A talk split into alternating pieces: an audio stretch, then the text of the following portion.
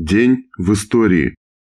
1 ноября или 19 октября 1917 года Владимир Ильич Ленин написал письмо в Центральный комитет РСДРП, в котором настаивает на исключении Зиновьева и Каменева из партии как штрейхбрехеров революции, изменников и предателей революции, выдавших Родзянко и Керенскому решение ЦК о вооруженном восстании и потребовал немедленного исключения их из партии.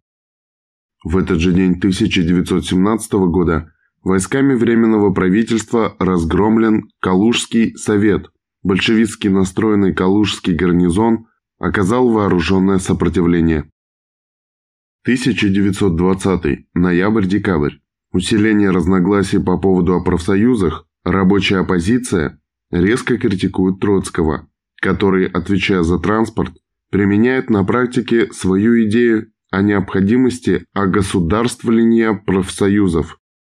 1 ноября 1924 года из сборочного цеха вышел первый в СССР автомобиль, собранный полностью из отечественных материалов АМО F-15. 1941. Ни шагу назад, стоять насмерть. 1 ноября 1941 года командующий Западным фронтом Жуков и член военного совета фронта Булганин отдал приказ, цитата, «Приказ войскам Западного фронта номер 51 1 ноября 1941 года. Прошел месяц, как немецко-фашистские захватчики ведут наступление. Гитлеровские орды напрягают все усилия и бешено рвутся к Москве. Войска Западного фронта, на долю которых выпала историческая задача защищать Москву, оказывают вражескому натиску героическое сопротивление.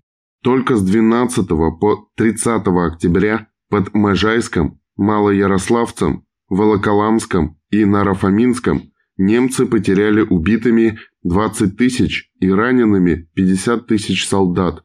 За это же время погибло и уничтожено 289 немецких танков, 198 самолетов, 142 орудия и нанесены другие потери. Несмотря на потери, гитлеровская банда фашистских мерзавцев, подгоняемая страхом перед холодной русской зимой, продолжает наступать и стремится завершить свою кампанию на востоке до морозов и снегов. Боевые друзья-красноармейцы, командиры и политработники, эти суровые дни Родина, наш народ и наш великий Сталин нам с вами вручили защиту родной и любимой Москвы. Родина-мать доверила нам ответственную и почетную задачу стать нерушимой стеной и преградить путь немецким ордам к нашей столице. Ни шагу назад. Таков боевой приказ Родины нам, защитникам Москвы. Так приказал товарищ Сталин беспощадно расправляться с трусами и дезертирами. Конец цитаты. 1 ноября 1945 года СНК СССР принял постановление о мероприятиях по восстановлению разрушенных немецкими захватчиками городов РСФСР Смоленска, Вязьмы, Ростова-на-Дону, Новороссийска, Пскова, Севастополя, Воронежа, Новгорода, Великих Лук, Калинина, Брянска, Орла, Курска, Краснодара и Мурманска.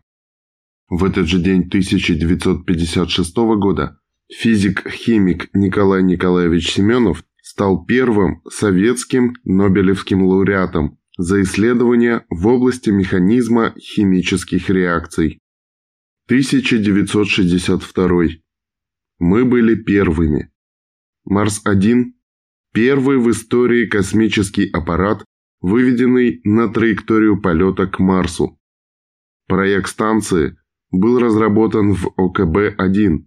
Запуск состоялся 1 ноября 1962 года и был осуществлен ракетой-носителем «Молния» с космодрома Байконур. Марс-1 – первый в истории космический аппарат, выведенный на траекторию полета к Марсу. Марс-1 – автоматическая межпланетная станция второго поколения, программы «Марс».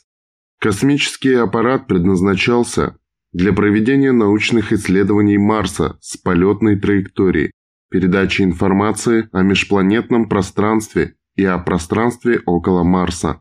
Специально к запускам космического аппарата к Марсу был построен мощный радиотехнический комплекс дальней космической связи. За траекторией полета станции следил также телескоп Крымской астрофизической обсерватории диаметром 2,6 метра.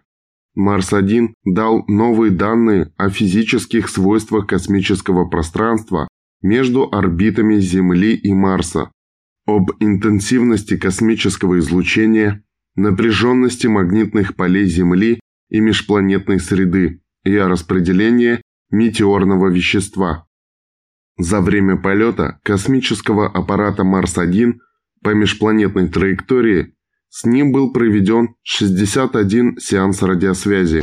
При этом был получен большой объем телеметрической информации, и на его борт передано более 3000 команд.